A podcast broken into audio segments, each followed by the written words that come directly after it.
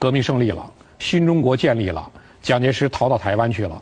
蒋介石当时的副总统，也当过就是国民政府的代总统李宗仁。李宗仁，李宗仁在美国写了个回忆录，把国民党丢失大陆归结为二：第一，他推到蒋介石身上，就蒋介石不专心剿共，专门对付异己，这第一；第二，何健的部下出了个彭德怀，李宗仁竟然都已经把何健的部下出了个彭德怀归结到国民党丢失大陆的。重要原因之二，他把彭德怀的地位抬的是非非常高。何健，国民革命军的三十五军的这个军长，那么我们说他是湖南的地方实力派。三十五军战斗力最强的是第一师，第一师战斗力核心是第一团，第一团的最硬的拳头是第一营，第一营的营长彭德怀。彭德怀原来是湘军下面的何键下面的营长，但这个营长呢，何键很快就知道他了，就觉得他是个刺猬头，非常难替。何键迷信呢，他请了和尚。给全军呢，就是受戒，唯独彭莹根本不理这一套，绝不剃头，剃光头，绝不剃头，不受这个戒。这是第一个事儿。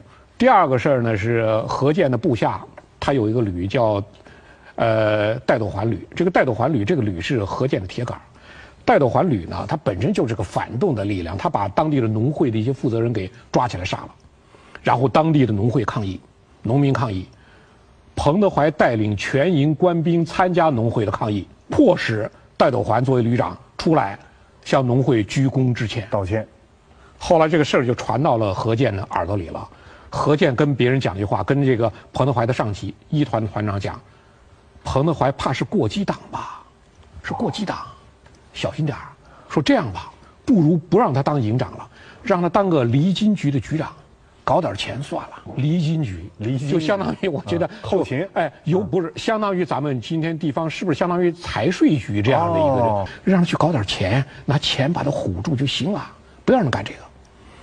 何键还来不及调动，彭德怀起义了，平江起义。一九二八年七月二十二日，八百名勇士在彭德怀的率领下，全副武装，颈系红带。集合在平江县城东门外的天悦书院操场上誓师起义。彭德怀没有当成离金局的局长，最后当了红三军团的军团长，成为何键的死敌。当时井冈山的红四军撤出了，红五军在固守，何键的部队就猛攻井冈山。攻井冈山，何键指挥攻，他手下的这个营长就是彭德怀。当时是红五军的军长，守井冈山。嗯，当然守到最后是很困难，是什么呢？何键的部队买通了当地的游民，就是呃流氓性质的这个游民，嗯，带领小路，结果抄了后路上了井井冈山了，整个守不住了，井冈山撤下来。彭德怀当时从井冈山撤下来是非常困难，悬崖绝壁，攀着草棵子那么缩下来的。当时是什么呢？时值寒冬，天降大雪，彭德怀干粮袋也都丢掉了，连饿带冻好几天，连干粮都没有。自此之后啊，两个人是冤家路窄。三零年，彭德怀指挥的红三军团攻打长沙，嗯，我们又反过来了，何键守长沙，彭德怀攻，何健的兵力是三万，彭德怀的兵力八千，就八千攻三万。当时战斗很残酷，打的彭德怀呢开始攻这个长沙了之后，当时部队渡过了浏阳河，往前攻的时候，敌方火力非常猛，久攻不下，部队往后退。彭德怀下令拆除浮桥，而且呢，后退者军法从事，就背水一战，一定把它攻下来，断了自己的退路了都。对，何键看对方攻得这么猛，何键也是在阵前督战，也是宣布后退者杀，就两个人都打红了眼。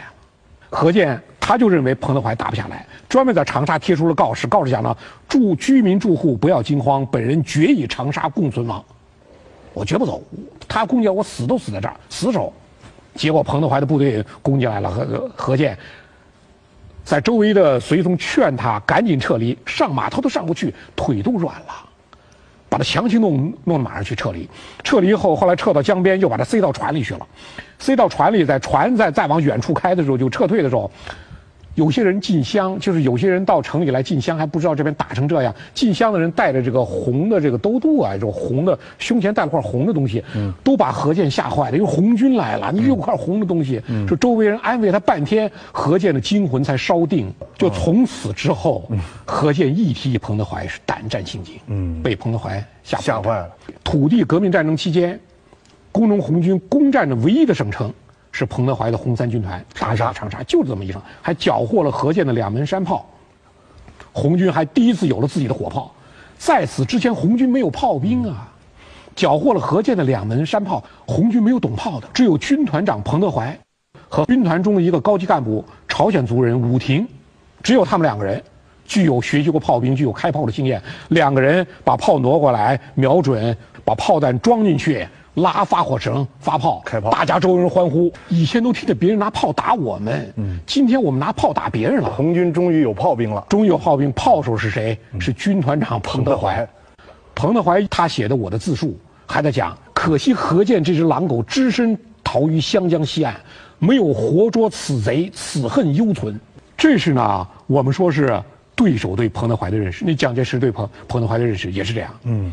蒋介石最初是想呢，一看履历，他认为彭德怀不是正规的，啊，这个参加红军，从红军中得到提拔，彭德怀是湘军中起义的，他觉得彭德怀呢有这个做工作拉过来的可能，他找到了黄公略的亲戚，通过黄公略的亲戚潜入苏区策反嘛，弄过来。嗯，彭德怀在宴会桌上，听说这人是策反的，是。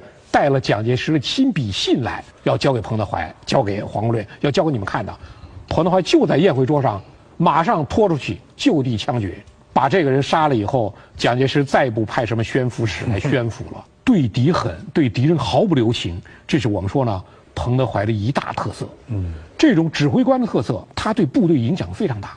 红三军团就在彭德怀这个个人特色、个人脾气、性格这种影响之下，善打硬仗。比如说和对手血战，国民党军队都知道，攻到红三军团都知道这个部队很硬，嗯，就是这种战斗力非常强。将领的风格对影响了整个部队的风格，嗯。所以说呢，毛泽东主席写过诗，我们说第一个赞颂的是谁？黄公略，嗯，偏师界中黄公略。最后一个赞颂谁？彭德怀。彭德怀。山高路远坑深，大军纵横直奔。谁敢横刀立马，唯我横大将军？